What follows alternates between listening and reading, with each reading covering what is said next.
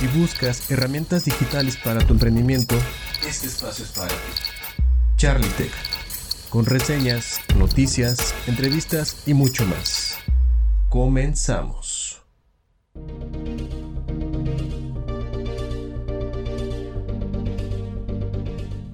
Hola, ¿qué tal a todos? Bienvenidos sean a una nueva misión de Charlie Tech. Y deseo que este fin de semana se la pasen increíble, que puedan descansar lo más posible y, por qué no, poniéndose al tanto de tecnología útil para su negocio. El día de hoy les tengo preparada una reseña sobre CapCut, una poderosa aplicación para editar video y que está causando furor. La sección de noticias, un tutorial a modo de tips sobre cómo vender productos y servicios en Instagram. Y en Crónica Tecnológica les contaré la historia del Bitcoin, una nueva forma de transacción que muchas empresas ya están comenzando a adoptar. Así que sin más que agregar, comenzamos con la emisión.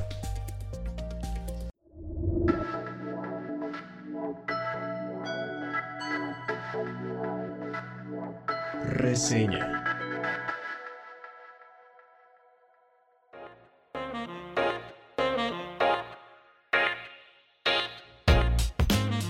Ya se ha comprobado que el formato de video en redes sociales capta mucho más la atención y crea mayor interacción entre la audiencia que lo visualiza. Y con lo accesible que resulta hoy en día crear video desde el celular, gracias a los rápidos avances tecnológicos, tenemos como resultado una amplia gama de recursos que antes era solo propia de los profesionales dedicados a la materia. Ahora en la palma de nuestra mano. Y al buscar una aplicación móvil que reúna todos los ajustes, efectos y funcionalidades propios de programas especiales para edición de video como Final Cut o Premiere, uno pensaría que es imposible. Les tenemos una buena noticia. Existe una y se llama CapCut. Aquellos que ya la han probado pueden dar fe de ello. Actualmente ya se han registrado más de 100 millones de descargas en la Play Store y ha formado parte del top de apps más descargadas a nivel mundial convirtiéndose en una de las mejores aplicaciones para edición de video. Yendo al grano, esta maravilla cortesía de la compañía dueña de TikTok, ByteDance, ha sido creada para editar en diversos formatos de video, pero principalmente para editar en vertical, que es propio de la red social antes mencionada, lo que la hace perfecta para reels e historias. CapCut cuenta con los parámetros generales listos para editar, como brillo, contraste, saturación, exposición y temperatura pero la característica extra con la que cuenta es la de añadir nitidez de forma natural, lo que hace que los videos luzcan mejor para redes sociales. Por otro lado nos ofrece filtros, divididos por categorías, los cuales se pueden regular de forma gradual, así como la opción de agregar texto, stickers y emojis a los videos, y una vez terminada la edición, convertirla a diversos formatos. Si de editar sonido se refiere, la aplicación contiene una galería bastante amplia y por categorías. También te permite añadirle música con derechos de autor, además de permitirnos grabar sonido por encima del video a través de la función doblaje. Y las maravillas no paran ahí, aún hay mucho más. En cuanto a texto, CapCut nos da la posibilidad de usar tanto en 2D como en 3D, e incluso agregarle animación. Lo sorprendente es que también incluye la opción de generar subtítulos automáticos al transcribir nuestra voz en texto. Respecto a la velocidad del video, es posible modificarla mediante curvas, las cuales podemos acelerar o poner a cámara lenta, o si así lo deseamos, ajustar diferentes velocidades en el mismo video, y alterne entre uno y otro para darle un toque interesante. Otra funcionalidad muy útil con la que se cuenta es la de quitar el fondo al video, y usar en su lugar un croma digital para superponer algún otro video. Una vez que nuestro video queda listo, en Android podemos exportarlo en calidad 4K HDR y sin marca de agua. En el caso de iOS, la app utiliza la tecnología Smart HDR para aumentar el rango dinámico del video. En resumen nos encontramos con una aplicación de video intuitiva, versátil, muy completa y divertida de usar tanto para expertos como novatos la cual está disponible en la Play Store de forma gratuita. Así que ya tienes una aplicación más en tu lista de herramientas imprescindibles para impulsar tu marketing en redes sociales. Noticias.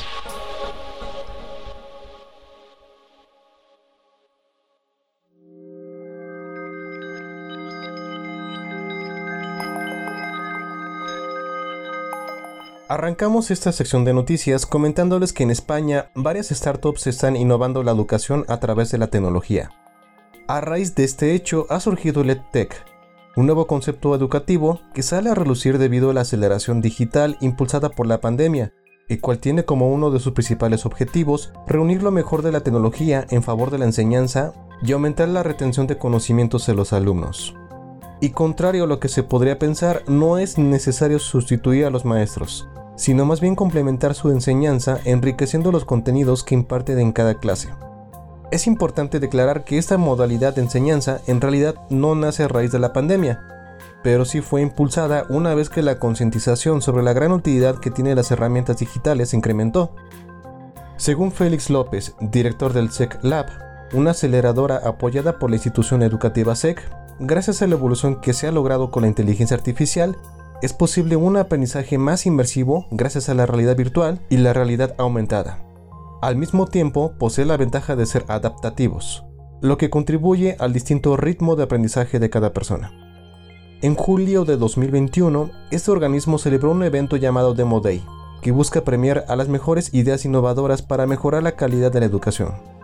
Entre todas las participantes destacaron Singularity Experts, una app diseñada para secundaria y bachillerato que usa la inteligencia artificial con el fin de guiar a los alumnos al elegir los estudios adecuados para las profesiones con futuro. Papua, que enseña inglés en un entorno inmersivo, y Wow Play Experience, que enseña materia como matemáticas, ciencias e ingeniería desde casa, a través de un programa de suscripción. El programa permite que los padres jueguen con sus hijos de 4 a 10 años, por ejemplo, a experimentar con electrónica por medio de la realidad aumentada.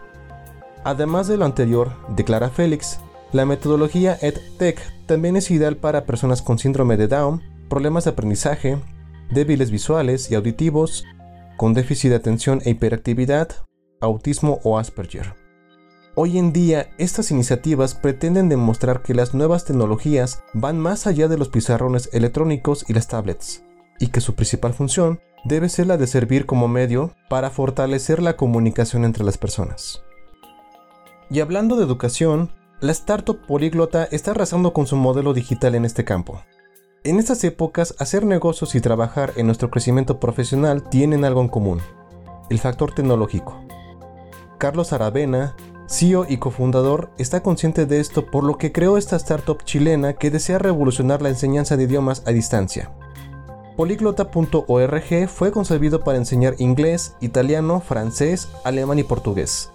Pero en 2018 logró tener presencia en México y Perú, donde ha logrado consolidarse como un referente en la educación a distancia, como contraparte a los métodos tradicionales, y en 2020 fue favorecido debido al impulso digital que hubo a nivel mundial, consiguiendo que más alumnos se inscribieran a sus cursos. Su método consiste en 8 sesiones de una hora y media cada una, donde se reúnen dos veces por semana en grupos de máximo 6 personas, enfocando la atención en un grupo reducido de estudiantes para potenciar el aprendizaje a través de la socialización. Al mismo tiempo, esta plataforma es económica, rápida y tiene la cualidad de otorgar una certificación.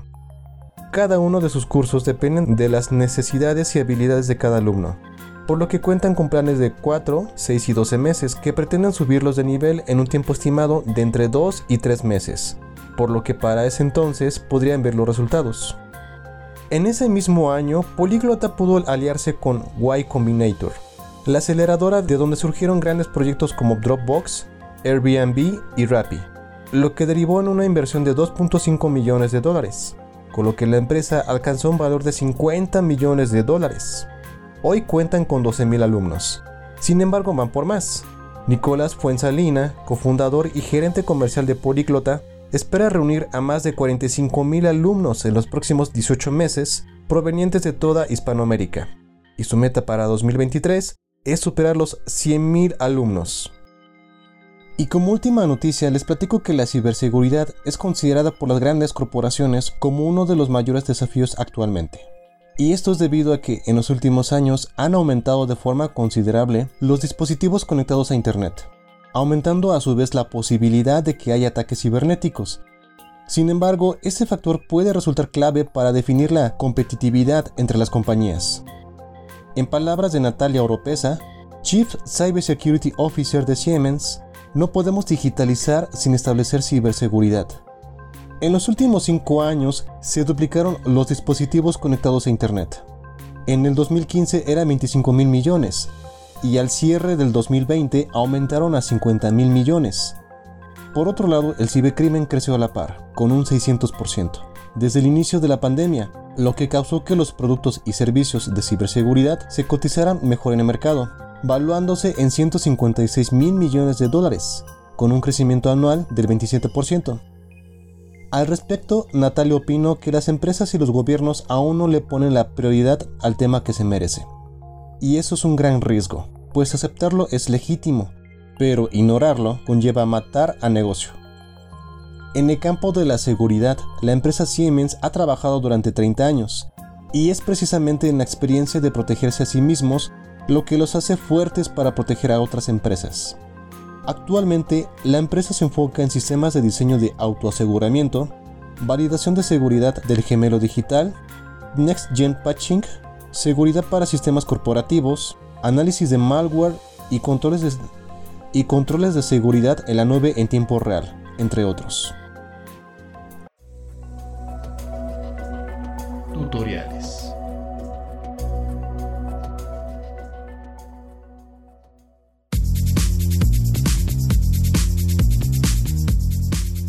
Estoy sorprendido por cómo ha crecido Instagram. Para que te des una mejor idea de lo que hablo, te paso este dato. Hoy en día cuenta con el doble de usuarios que tenía hace dos años, llegando a la cifra de 500 millones. Increíble, ¿no lo crees? Pues ahora que lo sabes, te aconsejo que consideres seriamente invertirle tiempo a aprender a manejar sus herramientas y formatos para publicar. No por nada una inmensa cantidad de empresas le están apostando fuerte a Instagram como una extensión atractiva de sus tiendas online. Pero antes de entrar de lleno en publicar precios, necesitas tener muy en cuenta algunos aspectos. La tasa de engagement de esta red social es muy alta, llegando a superar a la de Facebook o Twitter, lo que significa que hay mucha interacción de los usuarios a las publicaciones, demostrando su nivel de compromiso con las marcas. Además de lo anterior, Instagram es capaz de integrarse con tu página web, fanpage de Facebook, tu correo electrónico o WhatsApp lo que le hace una importante aliada para aumentar tu cartera de prospectos. Bien, una vez dicho esto, a continuación te comparto una serie de tips para dejar tu cuenta de empresa lista para captar clientes potenciales. Teniendo en cuenta que el consumidor empatiza más con las marcas que se muestran reales, es recomendable mostrar fotos de tu oficina, los integrantes de tu equipo o las herramientas que usas para trabajar, así como hacer un video enseñando cómo empaquetar tu producto. De esta forma llamarás más la atención de tu audiencia y te volverás más cercano a ellos. Otro método muy efectivo para hacer lucir tu producto es subir un video mientras lo estás usando. Por ejemplo, si vendes tenis para correr, graba a un atleta o alguien que vaya haciendo ejercicio por el parque con los tenis puestos. Esto, además de hacer tu producto más vistoso, les demostrarás cómo se comporta en un ambiente y condiciones reales. También puedes recurrir a narrar historias que giren en torno al producto o servicio, lo que se conoce como storytelling. Suponemos que vendes ropa y deseas que tu buyer persona se identifique con ella. Si se trata de un público joven, entonces te conviene crear una historia donde se resalten valores como la amistad y la diversión. Para esto pondremos a nuestro protagonista rodeado de sus amigos haciendo una fogata frente a la playa, mientras se la pasan increíble cantando y conviviendo muy alegres. Esta escena causará un impacto en tu buyer persona, ya que resultará una situación idílica donde la relacionará inconscientemente con el producto, creando un vínculo emocional con él y una gran oportunidad para fidelizarlo. Otra estrategia muy buena es la de crear concursos y promociones. Para ello debes cumplir algunas reglas como crear un hashtag único y sencillo que identifique tu marca y dejar claro cuál es el premio. Explicar las normas como por ejemplo pedir a tus seguidores que suban fotos con tu producto etiquetándolo con el hashtag que creaste. Una vez que tengas al afortunado ganador, felicitarlo abiertamente y mencionar su nombre de usuario. Si a tu producto lo estás vendiendo al mismo tiempo en una tienda física, debes hacérselo saber a tus usuarios. Ponte a pensar en aquellas personas que todavía tienen desconfianza al comprar en línea, ya sea por falta de conocimiento o por malas experiencias que hayan oído de algún conocido. Para resolverlo solo tienes que añadir la ubicación en la foto que subas, así como las fotos donde enseñes tu local o en donde trabajas. Así les estarás aportando más facilidades para dar con tu negocio. Y el último tip que te comparto, y quizás uno de los más efectivos, es el de usar fotos de tus productos hechas por tus seguidores. Aprovechando la nueva modalidad de consumismo que predomina en este milenio, en el cual las opiniones de los clientes son clave para decidir si comprar o no, mostrar cómo fue la experiencia de otros usuarios le transmitirá la confianza suficiente para hacer una compra. Puedes aplicar cada una de las tácticas que te mencioné o algunas de ellas, pero eso sí, ten por seguro que tus seguidores verán a tu negocio cada vez más sólido y con credibilidad.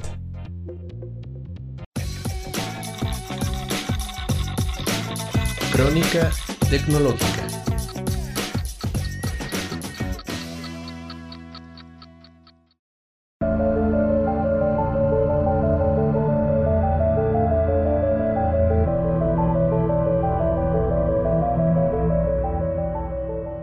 No podríamos imaginar nuestra vida diaria sin pensar en dinero. Por poner un ejemplo, vemos algo en la calle e instantáneamente nos preguntamos cuántos billetes o monedas debemos entregar por él. Esta actividad en un inicio tenía otro concepto muy diferente, es decir, en lugar de dar papel o metales para adquirir un objeto, se recurría al trueque, donde simplemente se intercambiaban bienes y servicios por otros de mismo valor sin haber dinero de por medio. Más tarde surgió el papel moneda o comúnmente conocido como billete, y las monedas, que representaban cierto valor a través de una porción de algún metal precioso como el oro o la plata. No fue sino hasta 1971, durante el gobierno del presidente de los Estados Unidos, Richard Nixon, que se suspendió la convertibilidad del dólar respecto al oro. A partir de este hecho, el dólar y todas las monedas de su misma denominación se convirtieron en dinero fiduciario, es decir, que su valor únicamente dependía de lo declarado por el Estado. Sin embargo, con el cambio de milenio se propondría una revolución ideológica inesperada, y esta ocurrió el 1 de noviembre de 2008, cuando una persona o un grupo de personas aún no se ha confirmado, identificada bajo el seudónimo de Satoshi Nakamoto, envió mensaje a varios correos relacionados con la criptografía, en donde hablaba sobre un proyecto para crear una moneda digital que serviría para contabilizar y transferir valor, el cual tendría la interesante cualidad de ser descentralizada, o sea que no sería respaldada ni controlada por algún banco o estado. Para llevar el control de sus operaciones, se apoyaría de una base de datos organizada en cadena de bloques, que en inglés se le conoce como blockchain, donde sus transacciones no necesitarían de intermediarios y el cual funcionaría como un libro contable digital a prueba de manipulaciones, en donde se podría verificar el historial de todos y cada uno de los movimientos realizados. Este fue el nacimiento de Bitcoin, considerada como la primera criptomoneda de la historia, lo que significa que todo pago realizado con ella está protegido por algoritmos criptográficos. Destacar la cualidad de que es intangible, es decir, que no podemos verla o tocarla, pero puede ser válida como medio de pago.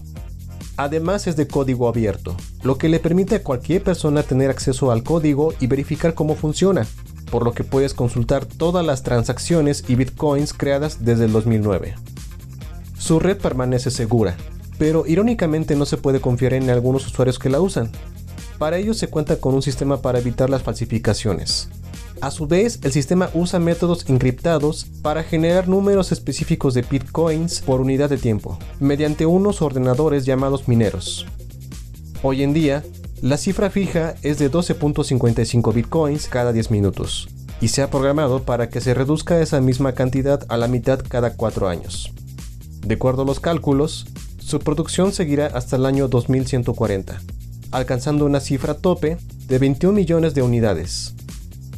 Bien, ahora te explico con más detalle cómo es que funciona esta criptomoneda. Para usar bitcoins, necesitas descargar un software a la computadora o al teléfono móvil, que funcionará como monedero virtual, el cual generará una dirección bitcoin lista para enviar y recibir dinero de otros usuarios. Y las transacciones son públicas, pero al mismo tiempo anónimas. De aquí se derivan principalmente dos tipos de transacciones. La privada es donde terceros no conocen el importe, la fecha o el motivo, y la anónima en la cual no se conoce ni el emisor ni el receptor. Es importante mencionar que por lo regular se asocia al uso de bitcoins con delitos cibernéticos, tráfico de drogas y lavado de dinero porque es imposible vincular un monedero de bitcoin con una persona. Sin embargo, las autoridades tributarias de varios países como Estados Unidos ya están contemplando muy seriamente esta nueva modalidad de pago, por lo que han comenzado a exigir a plataformas que usan bitcoins a declarar la identidad de sus usuarios y movimientos. En cuanto a hechos históricos importantes sobre el tema, podemos mencionar algunos, como cuando se detectó una vulnerabilidad considerable en el sistema, el 15 de agosto de 2010, lo que provocó que se creara un número infinito de bitcoins, llegando a 184 mil millones en una sola transacción. Afortunadamente, este movimiento fraudulento se pudo revertir. El 22 de mayo de 2010, el usuario Laszlo Heineck realizó la primera transacción para adquirir un bien, al traspasar 10.000 bitcoins a Jeremy Sturdivant para comprar de forma indirecta dos pizzas a la franquicia Papa John's. A raíz de ese suceso, cada 22 de mayo se celebra el Bitcoin Pizza Day. Y por último, merece la pena contar que a partir de 2011, algunas organizaciones y comerciantes que operaban en Internet comenzaron a aceptar donaciones en bitcoins, entre ellas Wikileaks, pues Visa, Mastercard y PayPal habían bloqueado sus transacciones. Al cierre de esta misión, el precio del Bitcoin es de 45.001 con 20 centavos de dólar o 897.657.83 pesos mexicanos. ¿Qué te parece? Frase de la semana.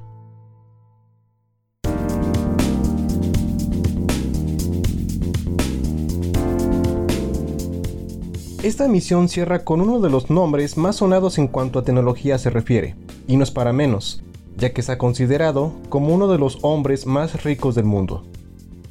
William Henry Gates III, mejor conocido como Bill Gates, dio sus primeras señales de vida el 28 de octubre de 1955 en Seattle, Estados Unidos, teniendo la suerte de criarse en una familia de clase media alta. Desde niño mostró una fascinación por la informática, al grado que, junto con otros compañeros de clase, creó un grupo de programación para aprovechar las clases que les ofrecía una compañía de computadoras para impartir en su escuela. En una ocasión, Bill compró una terminal de teletipo y se dedicó a pasar gran parte de su tiempo libre a trabajar con el equipo, con el cual pudo escribir un programa de tres en raya en el lenguaje informático BASIC, que le permitía a cualquier usuario jugar con la computadora. Más tarde, en 1973, Gates entró a la Universidad de Harvard para estudiar la carrera de Derecho. En ese lapso de tiempo, desarrolló una nueva versión del lenguaje informático BASIC. Terminó abandonando la universidad en 1975 para dedicarse por completo a su nuevo negocio llamado Microsoft, fundado en Albuquerque, Nuevo México, acompañado de su socio Allen. Año después, en 1979, su compañía se trasladó a Washington, Ahí desarrolló el sistema operativo MS2, el cual la compañía IBM usaría en sus computadoras en 1981. Y fue hasta 1985 cuando lanzó su sistema operativo Windows. Considerado por muchos como una persona de temperamento tranquilo y una actitud inclinada hacia la filantropía, funda junto a su esposa Melinda en el 2000 la Fundación Bill and Melinda Gates, que gestiona apoyos a varias iniciativas a favor de los más necesitados a nivel mundial. Tal ha sido su trabajo al respecto, que recibió la Orden del Águila Azteca por el gobierno mexicano, por su labor en las áreas de salud y educación. Y la revista Times lo nombró como una de las personas más influyentes del siglo XX. Bill Gates cree firmemente que las compañías multinacionales deben involucrarse en la solución a las injusticias del mundo y a colaborar con gobiernos y organizaciones para eliminar las desigualdades sociales. Además, declaró que ya inició la segunda era digital, donde es más importante conectar a las personas que desarrollar aplicaciones informáticas. De esta mente privilegiada surge la siguiente frase que les comparto a continuación, a ver qué les parece. Tus clientes más insatisfechos son tu mayor fuente de aprendizaje vaya que tiene mucha congruencia con la realidad que viven muchos emprendedores. Estamos tan mentalizados a lograr que la gente diga maravillas de nuestro trabajo que se nos olvida algo muy importante, y es que de los errores y los fracasos también se aprende demasiado. Nadie es perfecto, pues la imperfección es una de las cualidades que nos hace más humanos. E incluso es bien sabido que empresas que ahora gozan de renombre tuvieron muchos tropiezos en sus inicios para llegar a donde están tuvieron que lidiar con gente que no estaba conforme con su propuesta y en más de una ocasión llegaron a dudar si su negocio podría prosperar. Pero gracias a que nunca abandonaron su sueño y tenían en claro por qué hacían lo que hacían, decidieron aprender de lo malo y agarrar impulso para seguir adelante. Recuerden esto siempre. La razón principal por la que nace una empresa es para satisfacer necesidades específicas de las personas. Si enfocan todos sus esfuerzos en comprender qué les duele y cubrir sus expectativas, serán recordados y hasta recomendados. En eso no tendrán falla. Muy bien, ha llegado el momento de agradecerles por escuchar esta emisión y de nueva cuenta hacerles saber que estoy muy sorprendido por las muestras de apoyo que he recibido y de corazón deseo seguirles aportando más a sus negocios con información valiosa. Les recuerdo nuestras redes sociales. Identic lo pueden encontrar tanto en Facebook, Twitter e Instagram como IdenticMX.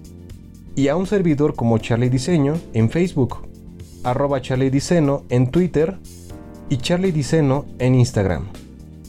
Que tengan un excelente fin de semana y hasta luego. Una producción de Charlie Diseño para identic.com.mx. Escucha contenido nuevo todos los viernes y mantente al día sobre herramientas digitales para emprendedores.